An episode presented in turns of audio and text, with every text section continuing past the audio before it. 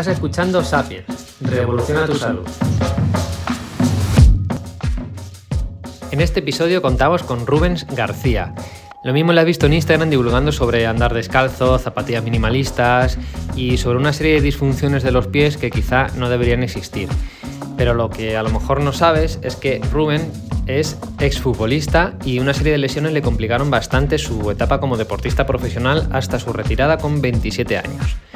Todo este proceso despertó su curiosidad por el cuerpo humano y a través del estudio de la neurobiomecánica termina fundando R-Motion Education para ayudar a otras personas a abordar sus disfunciones. Buenas Rubens, ¿qué tal? Buenos días, Pablo. Muy bien, muchas gracias. Encantado de estar aquí. Bueno, te, decía antes, ¿no? Que eh, yo hago el, corte con la presentación del protagonista del podcast, pero cuéntanos tu, historia, eh, cómo llegas a dedicarte a lo que te dedicas eh, y, luego cómo terminas poniendo el foco en los pies. Interesante. Pues creo que el, porqué de, de mi ah, situación profesional viene a raíz de no entender las lesiones que tuve en mi periodo de, de futbolista profesional, ¿no? Él veía que yo hacía lo mismo que mis compañeros y en cambio yo me lesionaba más. Tenía un patrón recurrente de lesión que no trataba de entender. Em, en aquel entonces yo estaba cursando también la, en la Facultad de Ciencias de la Actividad Física y Deporte.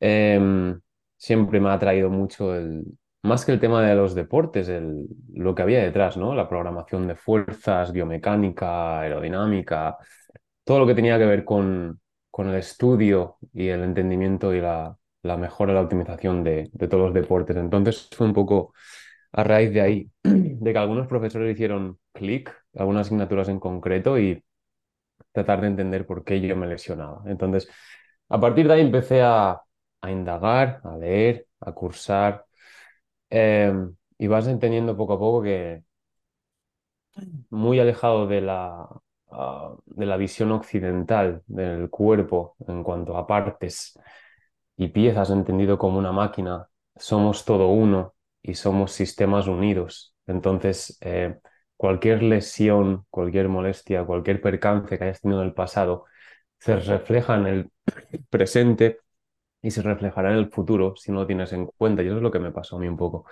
A los uh, ya 13 años o así, 12 años, tuve una, una caída muy grande esquiando.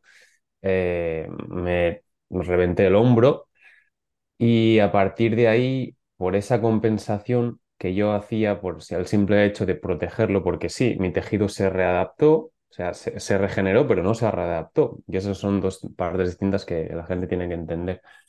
Em, mi cuerpo empezó a crear compensaciones que poco a poco se fueron reflejando en mi biomecánica, en mi manera de moverme. Y claro, cuando llevas esto a nivel mm, de movimiento y de, deporte profesional, son muchas repeticiones de una cosa en concreto durante muchos días a la semana, durante muchos años, que, que acaba pasando factura al cuerpo. Entonces, ah, mi carrera profesional como futbolista terminó con cuatro cirugías, cuatro quirófanos de seis meses de, de post-recuperación cada uno, eh, y que al final hicieron que mi cuerpo no respondiera de la misma manera que mi mente pensaba o quería. Entonces, eh, el, fin de una, el fin de una época o de una etapa em, permitió el inicio de una nueva, que es, mm. vale, ya no me puedo dedicar al fútbol, pero mm, creo que tengo la misión, porque tengo el conocimiento de que esto no le pase a más gente y de que ofrecerle a la gente herramientas para que viva mejor, para que saque el potencial de, sí mismo y para que eh, esto que me ha pasado a mí se quede como es pasado y ya no se abordan las lesiones de esta manera. Vaya historia. Bueno, aún así llegas a, ser profesional porque las lesiones con 13 años, que te puedes haber quedado ahí. Eh, y cuando tienes las cirugías, eh, ¿dónde estabas jugando? Em, Las dos, la primera fue la de hombro a los 16 años en las categorías inferiores de Valencia. Después eh, pasó a hernia discal, L4, L5. Eso fue en Zaragoza. Volví a casa, porque esa temporada no, la, pude terminar. Me volví a lesionar la espalda eh, con el Mirandés y volví a lesionarme el hombro en el Logroñés. Así que ahí se acabó todo. O sea, son dos, dos, dos lesiones, hombro y hernia discal, que se repitieron dos veces en, en, secuencias eh, consecutivas. Entonces, me hizo mucho el pensar que no fue casualidad, sino que fue un, una disfunción biomecánica que mi cuerpo tenía que nadie me supo eh, ver o diagnosticar y que entonces me, llamó, me, levantó la curiosidad para indagar sobre este tema y de cómo importante era el funcionamiento de nuestro cuerpo y cómo todo se conectaba. Mm. Y mm, última pregunta más personal de tu historia. después de contar todo esto, ¿tú disfrutaste de, tu carrera en el, en el fútbol? Por supuesto, por supuesto. Yo creo que el, vamos, el fútbol me ha dado, ah, además de mucha satisfacción y, éxito, ah, muchos aprendizajes eh, y vivencias que no se pueden ni describir. convivir con, en la misma residencia que ahora muchos de los que ves en la tele, ah, en primera, incluso en clubes extranjeros, la disciplina el, saber sufrir, el saber mm, apretar los dientes y seguir los valores de, respeto, de compañerismo, de equipo, em, aprendizajes de nutrición, de cómo cuidarte, eso, no, yo creo que mientras yo hacía eso, por ejemplo, mis amigos pues salían de discotecas, salían de, entonces, al final es una vida distinta, no te digo que sea ni mejor ni peor, pero que estoy súper agradecido de poder haber vivido y porque me ha llevado muchas cosas y me ha, forjado, ¿no? Al, ser quien soy ahora mismo. Qué guay. No, te lo preguntaba porque hay veces que la élite, eh, hay personas que, que, no lo aguantan, que no... Sí, no lo aguantan y no lo disfrutan. Ves muchas cosas, ves muchas cosas muy feas también. Todo depende de, de, intereses, de representantes, de... Igual estás al mismo nivel, pero porque le caes mejor al otro, pues al otro. Pero mm, ya te digo, independientemente de esto, eh, los aprendizajes y valores que te llevas para forjarte como persona eh, son muy, muy guays. Pues me, alegro. Gracias. Em, dices, lo, pones eh, tal cual en tu web, que tienes la suerte de no haber crecido en una ciudad. Así es. Así es. Así es. ¿Por qué esta, esta reflexión?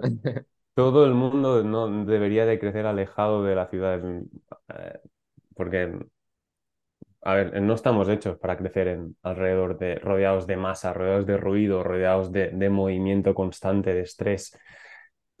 Em, estamos hechos para, para estar en, en la nada, conociendo a la gente que nos rodea muy bien, cada una teniendo su rol. De hecho, los pueblecitos pequeños son como el núcleo más identificativo de, de nuestro, ah, nuestra evolución como sociedad.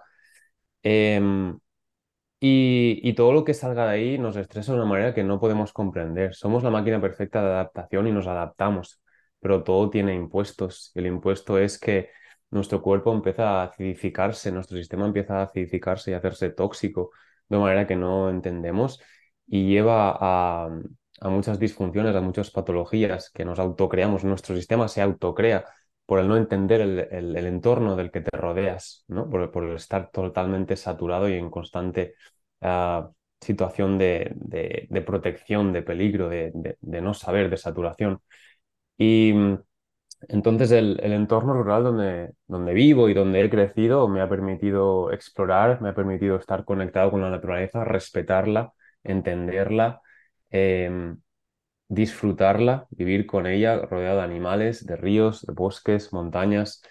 Y, estoy súper agradecido de ello. No sé, em, creo que cuando voy a una ciudad enseguida lo noto. Lo primero que hago es estresarme. A mí me metes en un centro comercial y tardo cero coma en, en querer salirme de ahí. Me metes en, en cualquier avenida en una ciudad y me estreso. Y, y, yo creo que mm, todos están igual, pero no se acostumbran o no lo notan. No, esa gente, no, a mí me gusta vivir en la ciudad. No lo creo.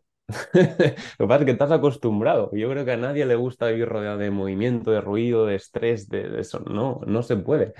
Entonces, eh, te da que pensar porque lo primero que piensa la gente cuando dices, Buah, me voy de vacaciones, necesito desconectar. Tú no dices, me voy a Nueva York.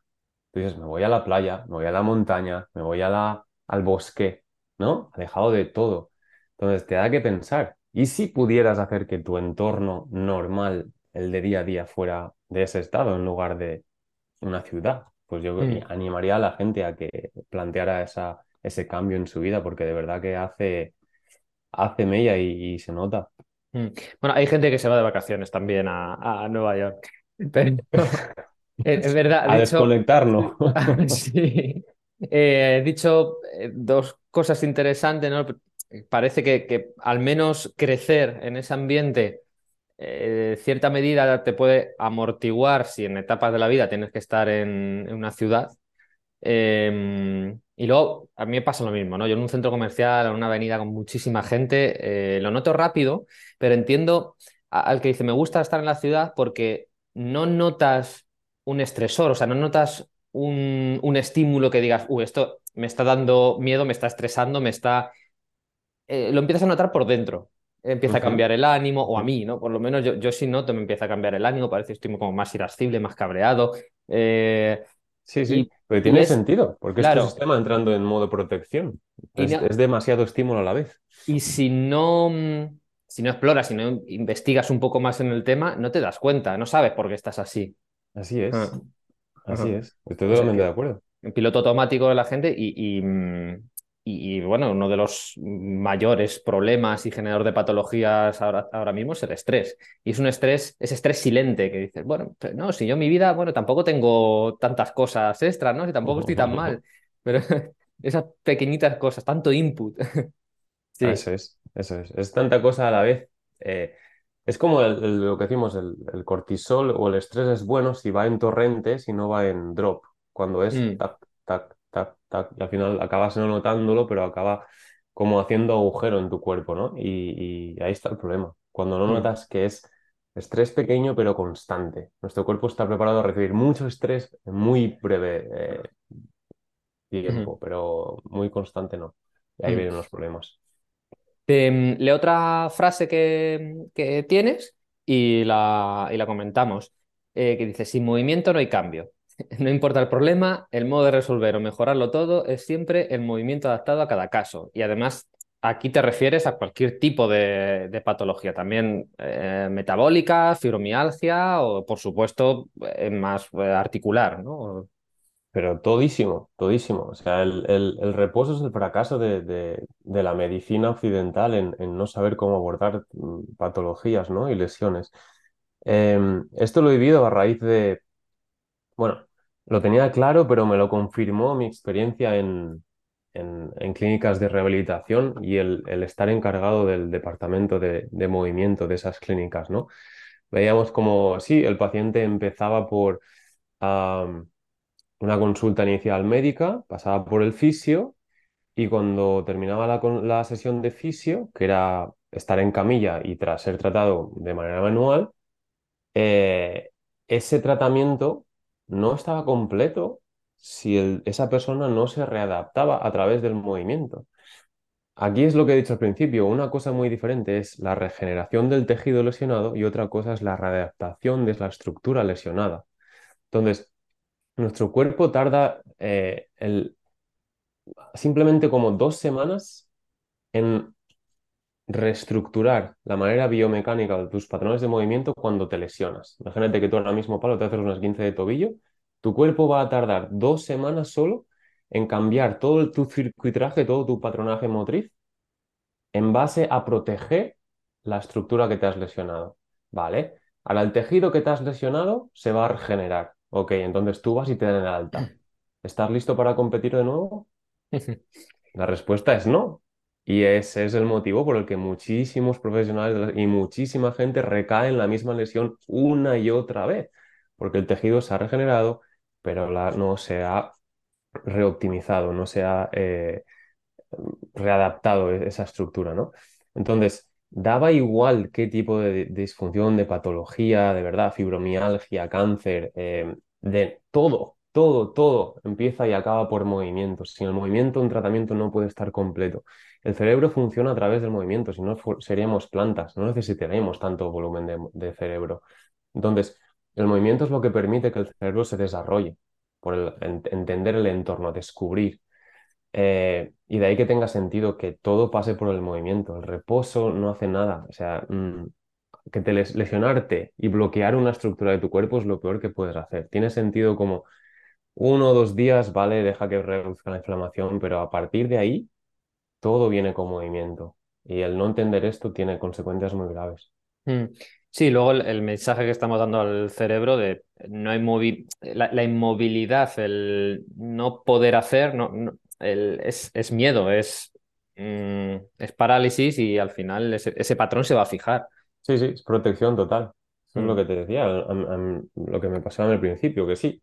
Yo me reventé el, el, hombro, me lo operaron y vale, se iba regenerando, pero la readaptación eh, no fue la correcta. Entonces esto hizo que se afectara todo mi circuitraje, mi patronaje motriz y que acabara reventándome también mi espalda por no estar preparado ah, por esa parte de mi cuerpo, estar compensando, estar más acortada que la otra, no estar tan optimizada y, al final mi cuerpo iba compensando hasta que salió por algún sitio. Porque por, vamos a decir así, por exceso de protección, por exceso de inmovilidad, em, no vuelve a, tener el mismo patrón de movimiento que tenía antes, entonces compensa. Es eso, es el exceso de, reposo, si lo queremos llamar así. Sí, es el no estar preparado. Al final, todo tu cuerpo, todas las partes de tu cuerpo están ahí por algo, tienen una razón de ser y tienen un rol. ¿no? Entonces, yo siempre pongo este símil, tu cuerpo es como una mega empresa. Imagínate Amazon, ¿vale? Amazon no es solo el departamento de ventas, tiene el departamento de atención al cliente, el departamento de logística, el de envíos, ¿no? Ahora, ponte que un departamento de eso se pone de huelga y todos se ponen enfermos. Alguien tiene que compensar. Bueno, esto va a funcionar bien una semana si aprietas las tuercas a todos los trabajadores para que todos compensen por ese departamento que no estaba funcionando bien. Pero ¿qué pasa si ese problema que tenías con teoría para una semana sigue sucediendo durante dos y tres? Bueno, todos se van a poner en huelga, nadie quiere trabajar fines de semana, nadie quiere trabajar horas extra, ¿no? Entonces, al final, tu cuerpo va a surgir con una molestia, ah, esa molestia va a derivar una lesión, y simple hecho porque no se ha vuelto a poner el foco de atención en, reoptimizar esa estructura que estaba dañada, que es ese departamento que no funcionaba, eh, por creer que, es el, que ya está, que el tejido se ha regenerado y listo. Pero no, tu cerebro entiende, sigue entendiendo que ahí hay una lesión, que ahí hay un problema, por lo que no va a permitirte poner eh, estrés Estrés llámalo como apoyo, llámalo como que hagas fuerza, llámalo como que agarres más fuerte en esa zona que antes estaba lesionada, pero que no ha reaprendido a utilizar. Entonces, tu patronaje va a seguir siendo el, del, el de tu estado lesionado. Todo esto que, hemos, o que estamos hablando es la neurobiomecánica. Así es. Así es. Es entender el cuerpo, es entender el, movimiento a través de cómo lo entiende tu cerebro.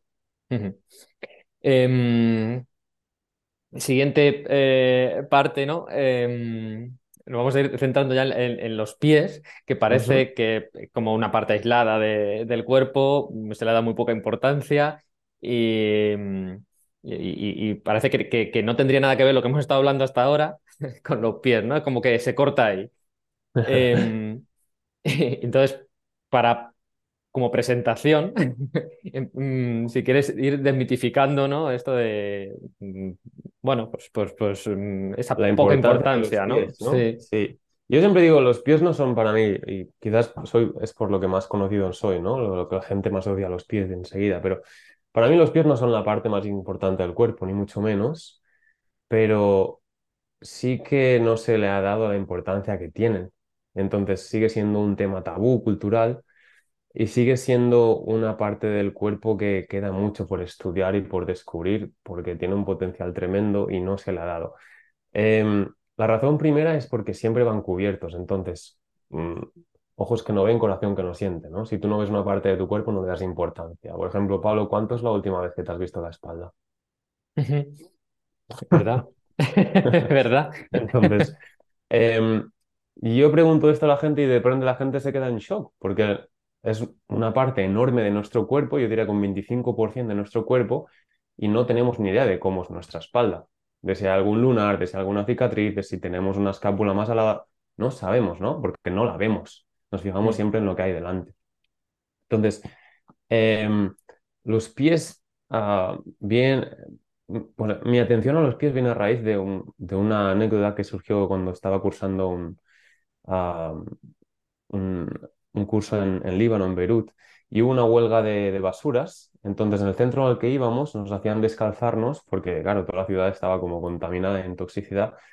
Dejaron las zapatillas fuera y hacíamos todo el curso durante cinco días descalzo. A partir de ahí me hizo un clic todo, porque digo, esto tiene todo el sentido del mundo. A ver, ¿cómo vamos a analizar la marcha de alguien, la biomecánica de alguien, que, la, que un cuerpo funcione bien eh, con zapatos?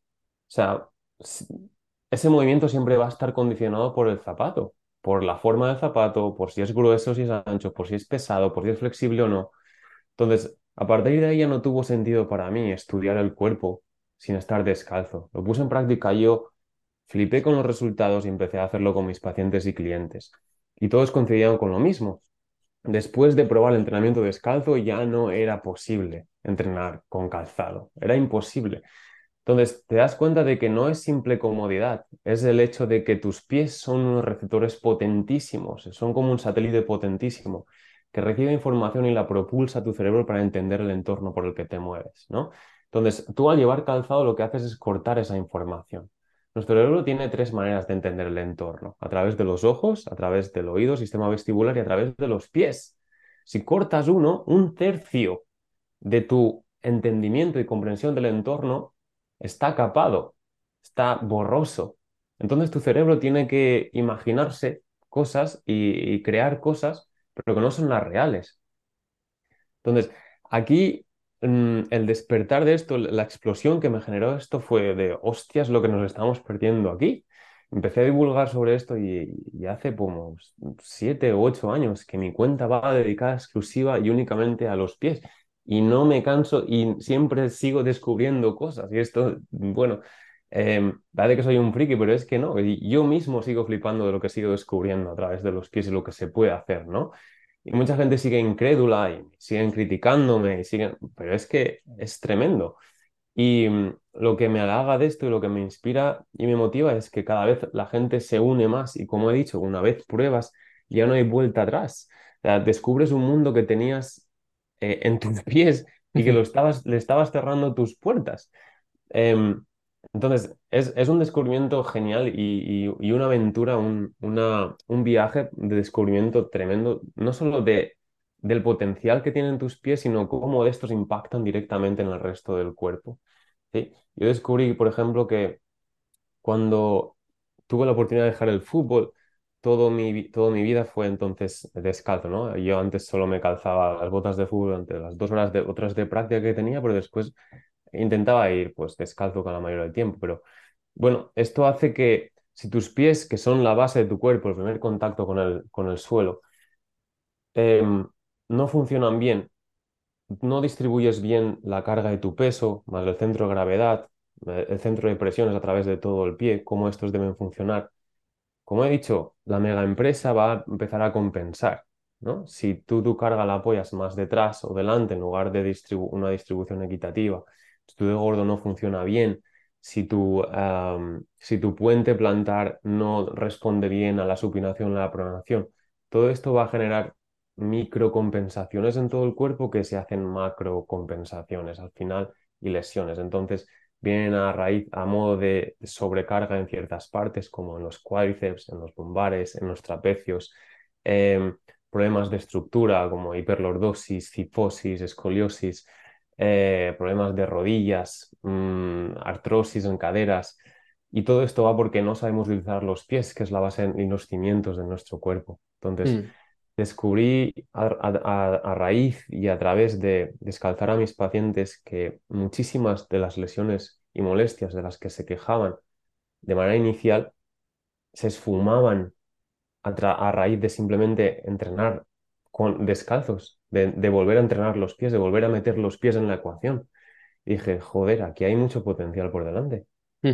Luego eh, hablamos de cómo mejorar y cómo empezar a, reutilizar los pies, pero mm, incluso para, para, poner en contexto y para dar importancia, em, tú has, criticado en cierta forma el, uso exagerado de, brackets, pero por, por, la importancia que tienen los pies, eh, o cómo se aborda el brusismo de una forma tan... Mm, simplista, podemos decirlo así. Entonces, como eh, para decir, es que mira hasta dónde llega, ¿no? Eh, el, el impacto que puede tener el, el mal uso o, o el sí, fijarnos sí, sí. poco en, en los pies. ¿no? Así es. Sí, es que es como te he dicho, es, es el, em, yo creo que la falta de comprensión y el no entender que nuestro cuerpo es todo uno. Entonces, cómo esté la base va a reflejar cómo esté el tejado.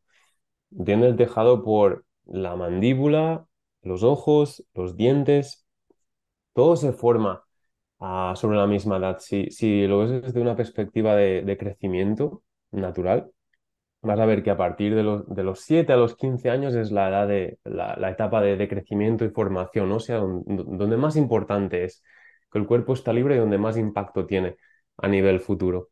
Entonces, vas a ver que los pies se, se osidifican sobre ese, sobre esa edad y la mandíbula y los dientes se osidifican sobre esa edad, está todo conectado. Y vas a ver también que, curiosamente, hay un ratio muy grande, muy grande, de que a esa edad tanto se prescriban plantillas como que se prescriban brackets. Dices, Dios mío, esto no pasaba antes. ¿Cómo puede ser que hayamos normalizado plantillas para todos y brackets para todos, ¿no? Es muy, muy, muy normal que los padres estén dispuestos a invertir y a gastar dinero en plantillas y brackets a- sobre esa edad. Y esto antes no pasaba. Antes los niños que llevaban brackets, pues era uno o dos en el colegio, yo no, no recuerdo más en mi clase. Y ahora creo que es todo el mundo, o plantillas o brackets. Entonces, es como una epidemia. Si algo eh, está tan normalizado y tan expandido, debe hacerte pensar, ¿esto por qué está pasando? Entonces ves el negocio que hay detrás, ¿no? Ves que el sedentarismo cada vez es mayor, que la obesidad cada vez es mayor, que los niños ya no se desarrollan de igual manera que nosotros nos desarrollamos, que fue en la calle, en los campos, saltando en las bicis, cayéndonos en los columpios. Ahora los niños están sobreprotegidos en sus casas con eh, videojuegos y no, no incluso con juegos de mesa que te hacían como estar como en, sino videojuegos. Em, y es terrible el- la falta de desarrollo corporal, de fuerza y de, de- de biomecánica que tienen estos, estos niños. Y, y me preocupa mm, enormemente cómo esto va a, a escalar en un futuro porque est- e- estos niños de adultos van a tener muchísimos problemas y, y va a generar como un, un declive del potencial que tenemos como, como raza y como especie, ¿no? Em, pero sí, sí, es la conexión que hay entre los, la falta de desarrollo de los pies y las disfunciones que se producen en, en mandíbulas y, y dientes está totalmente relacionada. Eso es por cadenas eh, óseas y musculares. Eso es. Nuestros músculos no son, ya te digo, la, el problema que hemos tenido aquí es que hemos aprendido el- nuestro cuerpo como de la manera occidental, ¿no? A base de disecciones, de partes. Resulta que eh, los músculos no empiezan ni terminan, los músculos se conectan, es todo un músculo que tiene diferentes secciones. Eh, entonces, tú no puedes, em, literalmente cuando tú diseccionas un cadáver, tú no puedes abrir la pierna y, y coger el cuádriceps. Tu cuádriceps está conectado. Es como un cableado. Cuando abres el suelo e intentas sacar el cableado eléctrico, que empiezas a tirar y sale todo, pues es igual. Tu cuerpo es como una cadena entera de musculatura, entonces la fuerza que se genera en un sitio se transmite a otro. Esto se llaman cadenas musculares o cadenas de transmisión. De ahí es lo que te digo. Lo que dicen los pies se va a reflejar en el resto del cuerpo. No sé dónde exactamente, pero sí sé más o menos dónde, o sea, los, los, los sitios claves donde sí que puede verse reflejado. Por ejemplo, yo he tratado muchísimas patologías de hombros, de escápulas, eh, haciendo que los- la gente se descalce. Y se veía claramente cómo era una disfunción del pie opuesto, porque la- el cuerpo funciona en cadena cruzada. Entonces, la gente sorprendía, no, no, pero que me duele el hombro. Y yo, sí, descálzate que vamos a trabajar el pie. Ya, pero que mi problema está en el hombro. Ya, pero que la solución está en el pie. Entonces veíamos cómo reoptimizábamos el pie y efectivamente el problema que tenía en el hombro como que disminuía y la gente se quedaba muy sorprendida. Bueno, todo esto no es magia ni chamanería, es saber entender la biomecánica del cuerpo.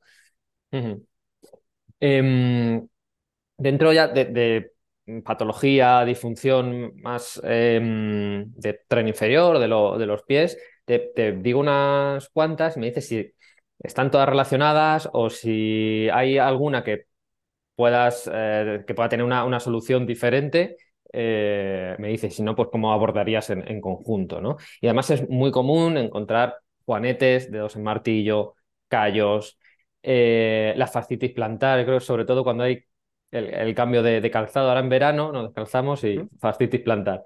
Eh, por supuesto, pie plano o cabo y ya pues, el neuroma de Morton, que eh, podemos explicar lo que es, que me parece, no es tan desconocido.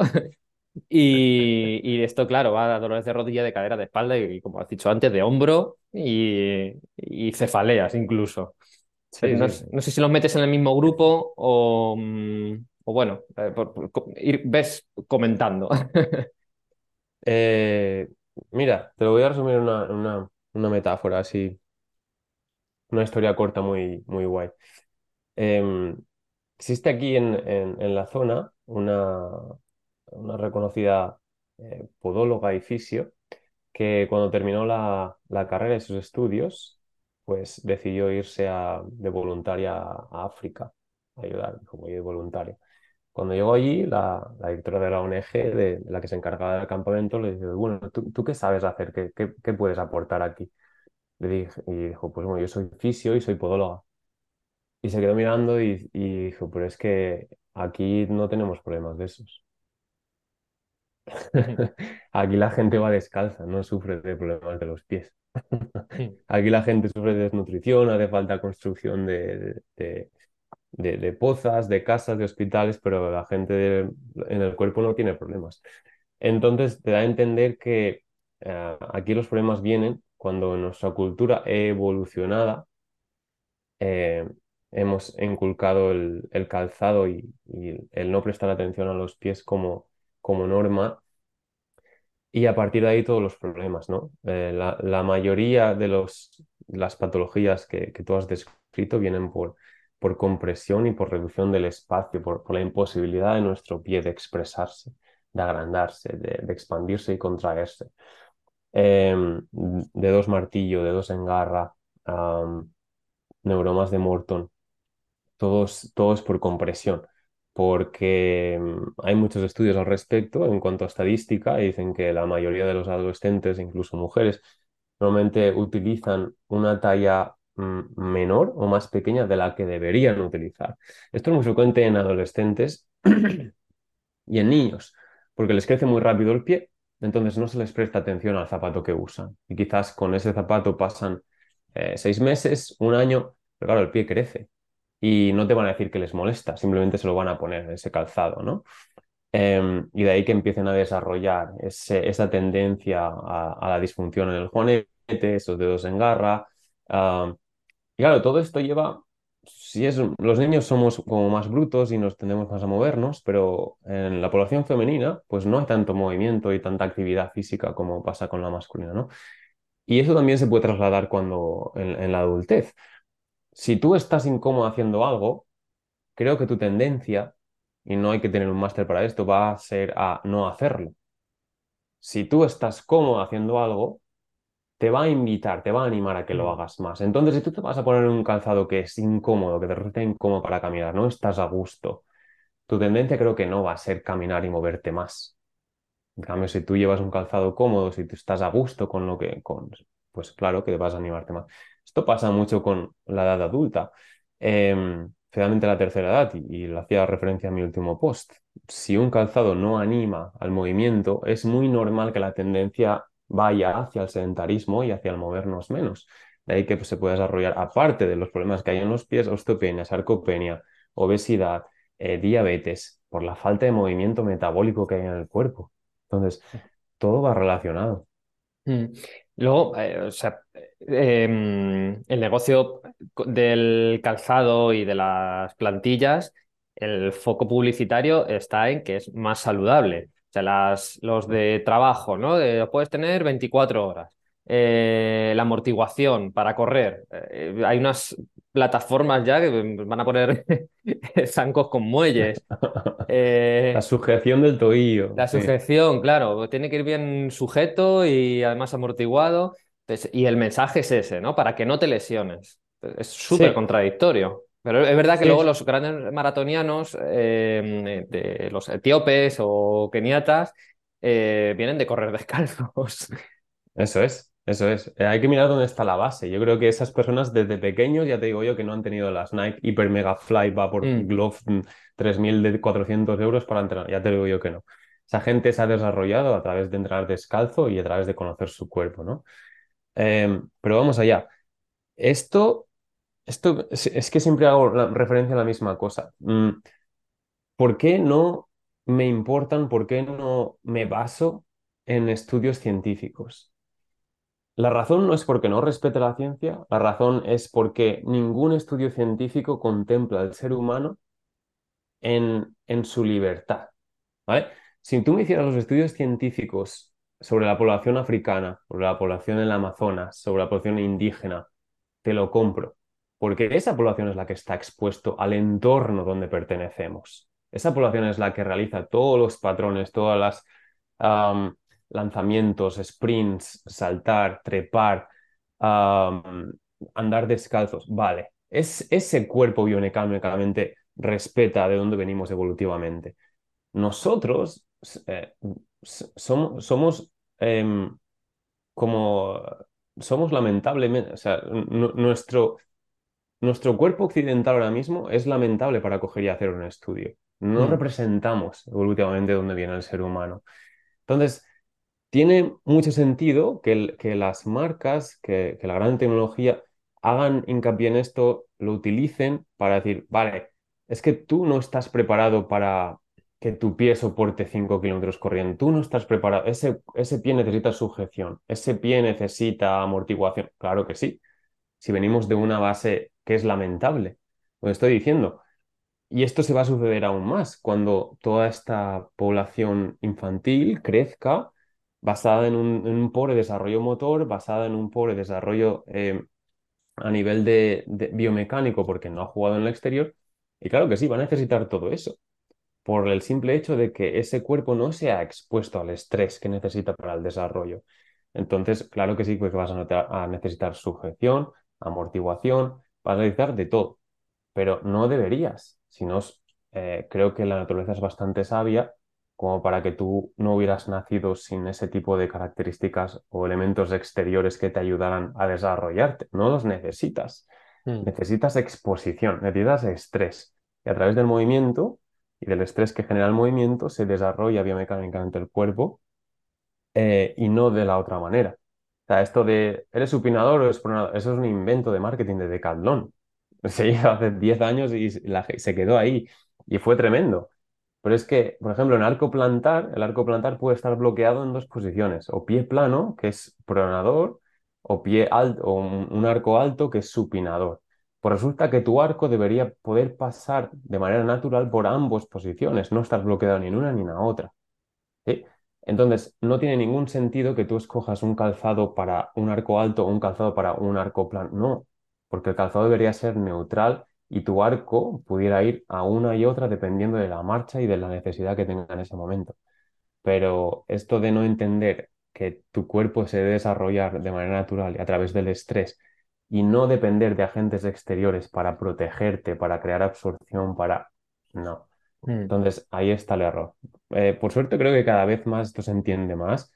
La gente hace la transición y la gente está más dispuesta a probar porque se anima y le resuena todo lo que yo digo y, y muchísimos compañeros también que están a la orden del día en esto. Mm. Eh, sí, al final yo, yo pongo el ejemplo de los animales en el zoo.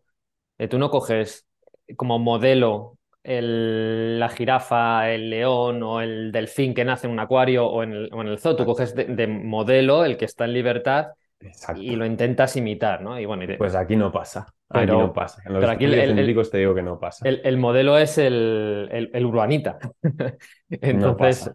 claro. Em, he dicho de hacer la transición, ¿cómo, cómo se puede eh, transicionar? O sea, ¿cómo, cómo vamos hacia atrás? Eh, bueno, no tengo una respuesta clara, pero te digo la que yo utilicé, ¿no? La, la que me escribió a mí. Pues mm, empecé utilizando y buscando un calzado que tuviera, que fuera más ancho, más ligero y con menos drop. Menos drop me refiero a que menos amortiguación. De hecho, estuve buscando justo ayer y resulta que el modelo eh, fue, fue Nike, el que utilicé, ya no existe y, me supo mal porque dije, joder. Em, pues, pues eso, fue buscando un, zapato que es más ligero, más finito y que me permitiera como mi pie expresarse más. A partir de ahí pasé a quitar los zapatos y utilizar solo calcetín para entrenar o estar en un entorno donde supiera que no, no fuera a lesionarme, ¿no? Y a partir de ahí fue calcetines fuera y empezar a, ir descalzo, ¿no? Este modelo de, de, transición yo creo que es el más lógico y el más orgánico. Aquí el error muy, muy frecuente aún y muy común es creer que tu pie está preparado para hacer todo lo que haces y para soportar todo el estrés que ahora mismo realizas eh, con calzado, sin calzado. Entonces, eh, es, va a ser muy frecuente y va a ser súper normal que mm, cualquier persona se lesione o desarrolle cualquier inflamación tipo fastitis plantar. Si de repente ahora escucha este podcast, digo, ay, esto me gusta, voy a probar de hacer mis 5 kilómetros que hacía entrenando, pero con calzado barefoot. Error. Yo no entraría a un gimnasio por primer día y levantaría 100 kilos en, en peso muerto. Ni yo ni nadie. Entonces, debes entender que esta parte del cuerpo está esperando a ser desarrollada, pero que necesita de un, de un proceso progresivo. Entonces, eh, yo creo que seguir estos pasos, si, si ya estás bastante metido en esto, te animo a que vayas descalzo y que poco a poco le vayas paseando, dando paseos cortos y después empiezas a introducir intervalos de running y vas a notar como toda tu biomecánica a nivel de marcha y de carrera cambia completamente porque ya no vas a depender del calzado, sino que es tu piel que tiene que buscar eh, las formas y la manera de, reabsorber y de transicionar a través de todo tu cuerpo. Entonces es, es, un, como un viaje de autodescubrimiento muy guay que nunca acaba. Mm. Digamos, el, sería eh, cuando ya estás adaptado o la máxima adaptación sería ir a unas five finger o unas minimalistas de una suela muy muy finita, súper flexible, con el pie muy expandido. Eh, pero empezar, sí, ¿hay alguna hay alguna que, sí que sirve como un primer paso. A lo mejor son drop cero, pero tienen más suela, eh, sorma ancha, pero claro, tampoco te puedes poner a, correr eso, 5 o 7 kilómetros que los corrías con toda la amortiguación, con eso, porque, bueno, eso, así me entré yo, ¿eh? yo me fui a, loco. a la más minimalista, se me pusieron los gemelos en la nuca, pero, pero dije, pues igual hay que ir más despacio con esto. No, así es. Es depende de la actividad que hagas, ¿no? Si vas a correr, eh, ya te digo, el, cambio va a ser muy, muy heavy, de tal manera en que puedes llegar a, generar cosas graves que, van a durar ahí por mm. una semana y diez días, incluso la inflamación que vas a generar. Entonces, si eres corredor o si vas a optar más por correr, hay una marca en concreto que se llama Altra, que no es muy fina de suela, pero sí que es ancha y es ligera. Entonces creo que va a ser una transición guay para, para corredores. Si tu, um, si tu rollo no es correr y vas más por el gimnasio y haciendo actividad, caminar, paseos, ah, hay una, un calzado mm, que se ha expandido mucho por, por tema de, precio, que se llaman Saguaro. Mm. Ah, entonces, creo que es una muy buena opción de entrada para animar a la gente y que lo pruebe, ¿no? Que por 40 o 45, por menos de 50 euros tienes un calzado minimalista que, que, está bien para entrar em, y que te va a permitir, a permitir explorar y, como autodescubrirte en este sentido de manera inicial. Y como si bien has mencionado, creo que la máxima expresión del calzado minimalista son las five fingers, que te permite el pie en toda su expansión y vamos, el, la suela es papel de fumar y entonces sí que vas a notar todo, ¿no? Creo que es lo más similar a andar descalzo que hay mientras el pie va protegido, que no sujeto y no amortiguado, protegido. Mm. Así es como debe describirse el calzado, para protegerte de cualquier corte, laceración o punción que haya en el, en el exterior, no para sujetarte y no para amortiguarte. Eso debe hacer tu cuerpo. Em, dentro de, de, esa transición, eh, bueno, tú has hablado de, de, Earthing, de la pelota de liberación eh, miofascial, el Restore Fit, ¿no? que además lo, tienes en, tu, en, tu, página web. Eh, entonces, si quieres hablar un poquito de, cada cosa y cómo Bueno, o sea, ¿qué, qué, a empezar a trabajar? Voy a cogerlos, a ver. Venga.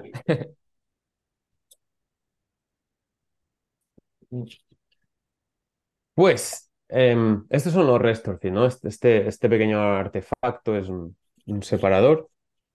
¿Y qué función tienen? Tienen la función de devolver a tu pie la forma original y dónde debería estar, ¿no?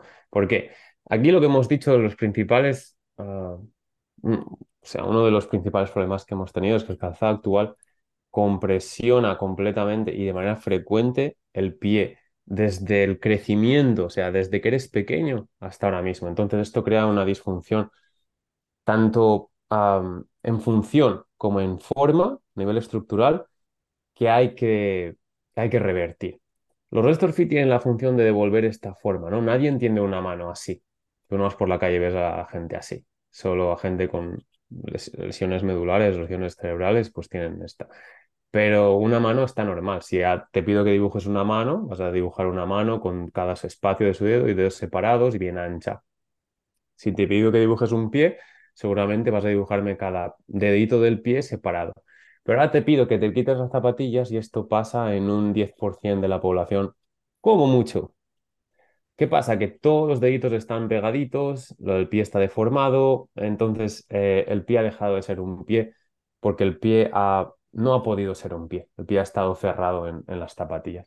Los restos fit tienen la función de devolver esta forma a tus pies, que es la que debería de, de tener. Entonces, ¿qué permite? Indirectamente, ahora que hay espacio entre deditos, esta musculatura que hay, que es mucha, va a poder activarse. Todos estos espacios que antes estaban comprimidos van a poder recibir nutrientes, sangre y oxígeno para que todo el pie empiece a funcionar como debería.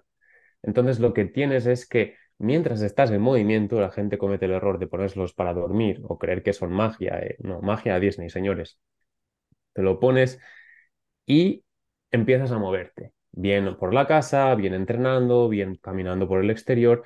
Lo que pasa aquí es que esta, esta musculatura que estaba dormida ahora empieza a activarse empieza a responder, empieza a funcionar, porque está separada y tiene la posibilidad.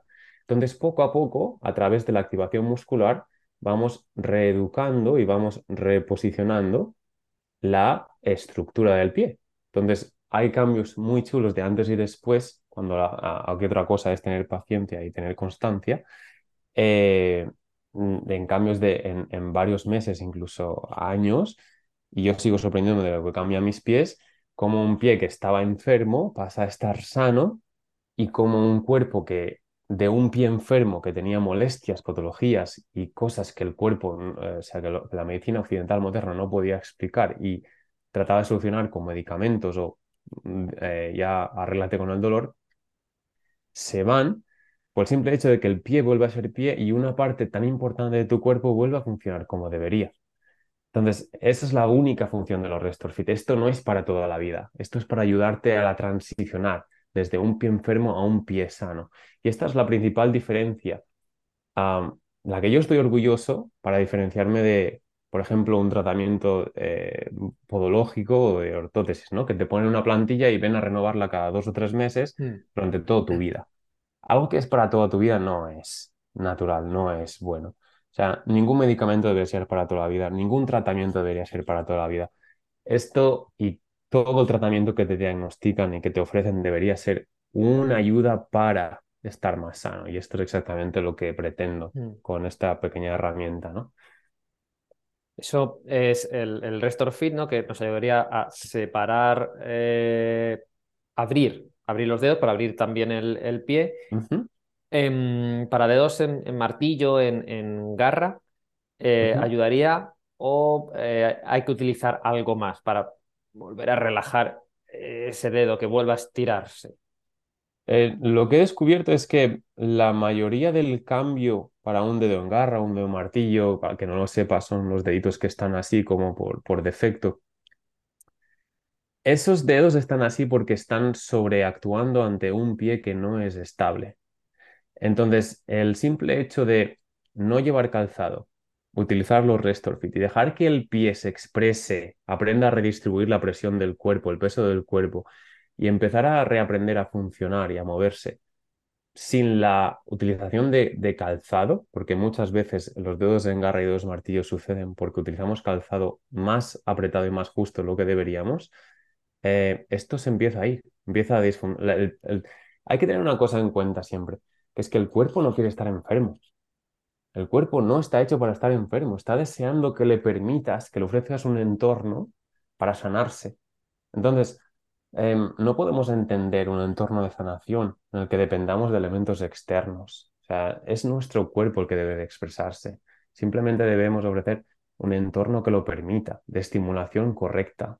Eh, muchas patologías y muchas cosas que tenemos en el cuerpo se solucionan de verdad comiendo bien, exponiéndonos al sol, durmiendo las horas que tocan, alejándonos de, entornos estresores como las grandes ciudades y, ir descalzos y, dormir como toca. Es que no hay más. Una vez si, si, si cumples estos cinco requisitos y aún te sigue molestando algo, entonces deberías ir al médico. Lo que pasa es que ahora mismo estamos haciendo los médicos imbéciles, porque tú vas y no saben ni qué decirte.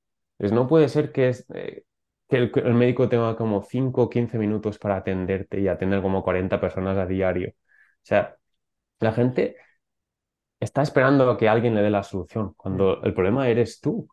Tienes sobrepeso, no descansas bien, utilizas un calzado que es una porquería, no comes bien, no te mueves lo que toca, no te expones al sol. O sea, ¿qué esperas? Tu cuerpo está en constante sobreprotección, está luchando contra sí mismo.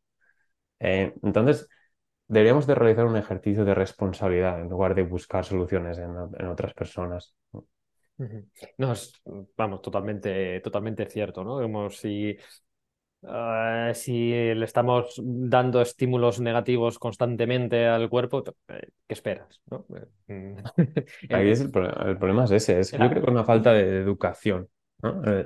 no tomar responsabilidad de, sí, sí, sí, total. tu eh. cuerpo y, siempre depender. es que el médico me ha dicho, es que mi fisio me ha dicho, es que... Tercerizar, ¿tú, ¿no? ¿Tú qué eh. sabes? Es un poco lo que pretendo con, con mis formaciones, ¿no? El, volver a, empoderar a la gente de herramientas prácticas para que sepan autodiagnosticarse de cosas. No te digo de, de patologías, sino de cosas físicas y biomecánicas, de, de molestias que, que tengan su origen a nivel biomecánico y que cada uno puede como trabajar en ellas para evitar que vaya a más, que, que, se convierta en lesión y sacarle todo tu potencial a tu cuerpo. Em, voy a ir terminando, y esto es casi más... Eh, sí, sí, porque más eh, nos queda cinco minutitos. Venga. Em, esto más eh, personal mío, que tengo una guerra eh, con las botas de fútbol, claro, yo desde que empecé a utilizar eh, minimalista, el, pie se expande, pero se expande bastante. y eh, yo con, con, las que jugaba no puedo, no, puedo porque cada vez que me las pongo ya pierdo uñas, no, es que no hace falta que me den una patada o que me pisen, si yo, yo solito a los 10 minutos me estoy lesionado.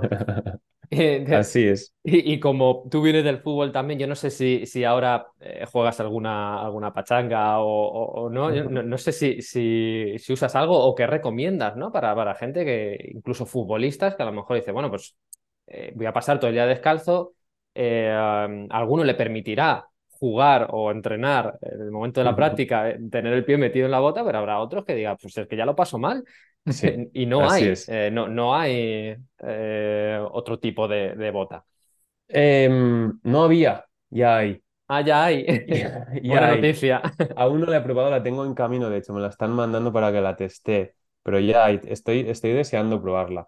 Te digo el, lo, que hice yo, lo único que podía hacer, ¿no? el remedio que, que, encontré yo fue utilizar, y de nuevo, vamos a lo de siempre, las botas de toda la vida. Las, cada marca tiene como su bota eh, bandera. Mm. Adidas tiene la Copa Mundial, Puma la, la, King, ¿no? Umbro la Specially, Nike la Tiempo.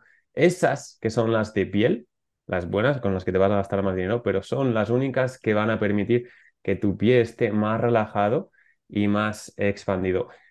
Curiosamente, son las que menos innovación tecnológica tienen, porque a partir de ahí todo fue estudios biomecánicos, añadimos esto, mejoramos la, aerodinámica, la cagamos. Las de antes son las que más cómodo vas a encontrarte y las que más van a respetar tu pie. y coge una talla más. Porque no, em, la tendencia al fútbol y a todos los deportes, yo creo, es sí. que a tener el pie amarrado, sujeto. Sí. Pues no. Con una tallita más, ya te digo que el pie a lo ancho no puede expandirse porque la horma es la que es, pero a lo largo sí que vas a generar con esa presión y el peso de tu cuerpo y la gravedad que se crea esa, pequeña expansión que es con la que más patologías de uñas o, problemas de uñas encontramos porque la uña o la parte frontal de tu pie está constantemente chocando contra, contra el tope de la bota, ¿no? Entonces, coger una talla más siempre es un poquito de acierto. Al principio vas a encontrarte un poco incómodo porque no estás acostumbrado a ese amarre, pero vas a notar que te permite hacer la práctica mucho más cómodo. Y quedamos a la espera de, de- Eso, del de- feedback del testeo este con ya- las ya- ya nos contarás. Bueno, pues es. fuera del, del tema, recomiéndanos un libro, película, un podcast, bueno, cualquier material, cualquier cosa que hayas visto, escuchado últimamente y que quieras compartir, que, que pueda servir, de este tema Mm. o de, o de cualquier otro. Ostras, qué bueno. Pues estoy mirando para allá porque mi biblioteca está ahí y estoy a ver si lo veo así de rápido. Pero hay un, un libro que yo creo que es que despertó mi curiosidad, mm, no a todos los... Mira, sí, sí que lo he encontrado, voy a cogerlo.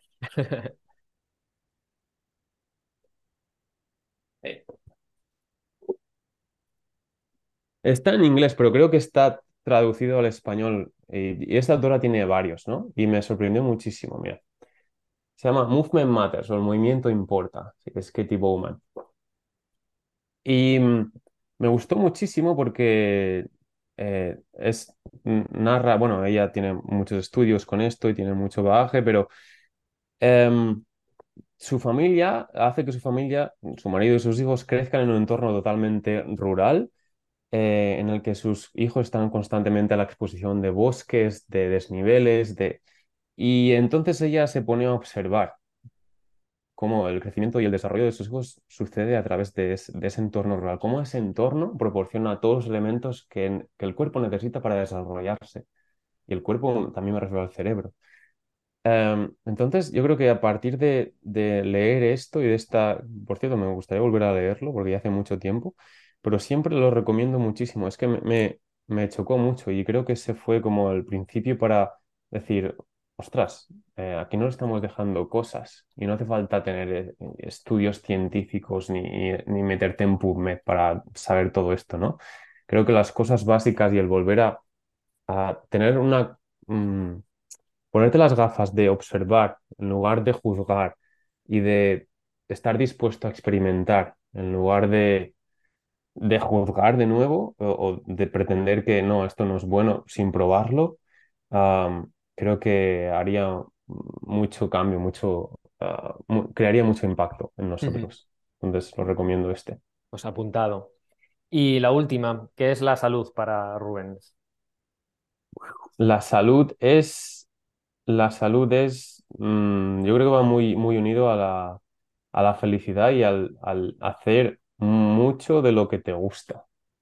Creo que, ah, y esto lo he vivido mucho, que es que la, muchos, muchos problemas en el cuerpo a nivel físico y psicológico derivan del, de una somatización de la infelicidad que la gente arrastra. O sea, la gente normalmente se pone, tiene la cara A y la cara B. Y la cara B es la que no te muestran, y la cara A es la que te muestran, pero la cara B es la que son.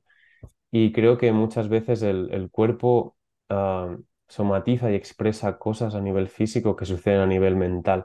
Mm. Entonces, la salud viene por entender que la vida es una, hay que disfrutarla, entonces mm, que nadie va a preocuparse por ti tanto como puedas preocuparte tú, que primero, como sucede en los aviones, primero ponte tú la máscara y luego pónsela a los demás. Y que mm, fallar mucho para descubrir lo que te gusta y entonces dedicarle mucho más tiempo a, a esas cosas que te gustan. Yo creo que Sí. esa es la salud, encontrar un, es, un es- balance. esa, esa incoherencia, ¿no? Entre lo que haces y, y lo que que te apasiona o lo que, lo que eres. Mm. Así es, así es. Es, es que siempre digo, ostras, es que tú has llegado muy lejos, ostras, es que mira los followers que tienes, ostras, mira es que el reconocimiento que tienes, es que, no- bueno, pero es que nadie empieza, o sea, ningún cinturón negro empieza sin ser cinturón blanco. Sí. O sea, la única, y siempre lo digo, es la única diferencia entre un futbolista profesional y un amateur es el tiempo que le ha dedicado. La única diferencia entre un cinturón negro y un cinturón blanco es las veces que se ha caído y se ha levantado. O sea, aquí se trata de mm, probar muchas cosas para descubrir cuál es la que más hace tu alma cantar y empezar a, a poner toda tu energía en, en ese nicho o en, o en esa cosa para ser el mejor en ella. Es pasión, al final se Mm. convierte en pasión. Eh, y muchas veces, incluso desde una edad temprana, nos niegan algo que somos muy talentosos en hacer por cosas que en- la sociedad no espera de ti o tus padres quieren que seas otra cosa y deja de, de ah, poder expandirse un potencial tremendo en una persona que, que tenía un talento ahí increíble escondido. Sí, todos en, en- haciendo lo mismo y eh, muy limitado, ¿no? En, Lo que se espera de ti en lugar de lo que quieres ser. El, daño que hace, ¿no? Lo, lo que se espera de ti. Así es, así es. Rubens, muchas gracias. Nada, Pablo, ha sido un placer. Todo da para más. He estado súper a gusto, me ha pasado súper rápido. Pues nada, lo dejamos aquí y cuando quieras, pues hacemos otra. Ok, venga, ahí queda.